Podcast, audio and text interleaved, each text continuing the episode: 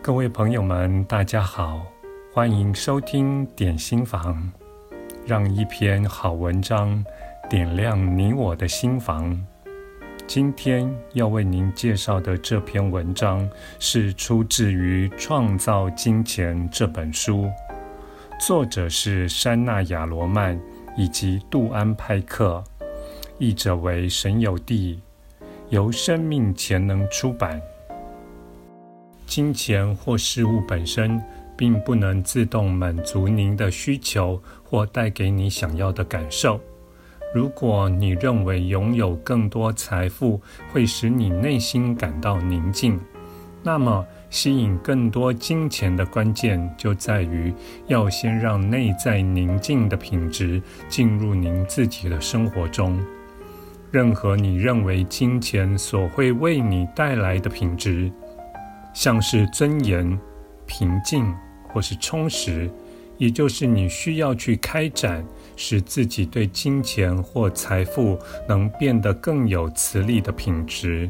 不要把金钱当成是填补空缺、弥补不足的东西。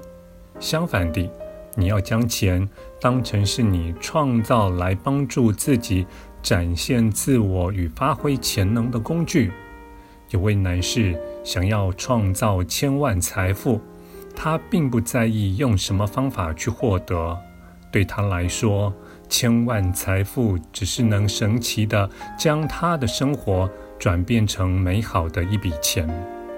虽然他不曾觉察自己之所以要这笔钱，是希望能够过得更充实、更有活力。然而，也正因他不曾觉知到自己为什么要钱，不曾自问我能做什么来让自己感到更有活力、更充实，反而对自己说：“我要更努力工作，即使我并不喜欢这份工作。现在我暂且先减少做自己喜爱事物的时间，如此一来就可以有更多的时间来赚钱。”虽然先要暂时放弃一些乐趣，但等到将来赚够了钱，那时我自然就可以拥有任何自己想要的东西了。结果他发现自己越来越讨厌上班，因为不喜欢工作，做起事来自然就不会尽心尽力，最后当然也就错失了升迁的机会。这位男士得知了许多快速致富的投资方法，除了将所有的积蓄投入外，另外还用信用卡预借了一笔钱来投资。不幸的是，投资的结果并不理想，他赔掉了许多钱。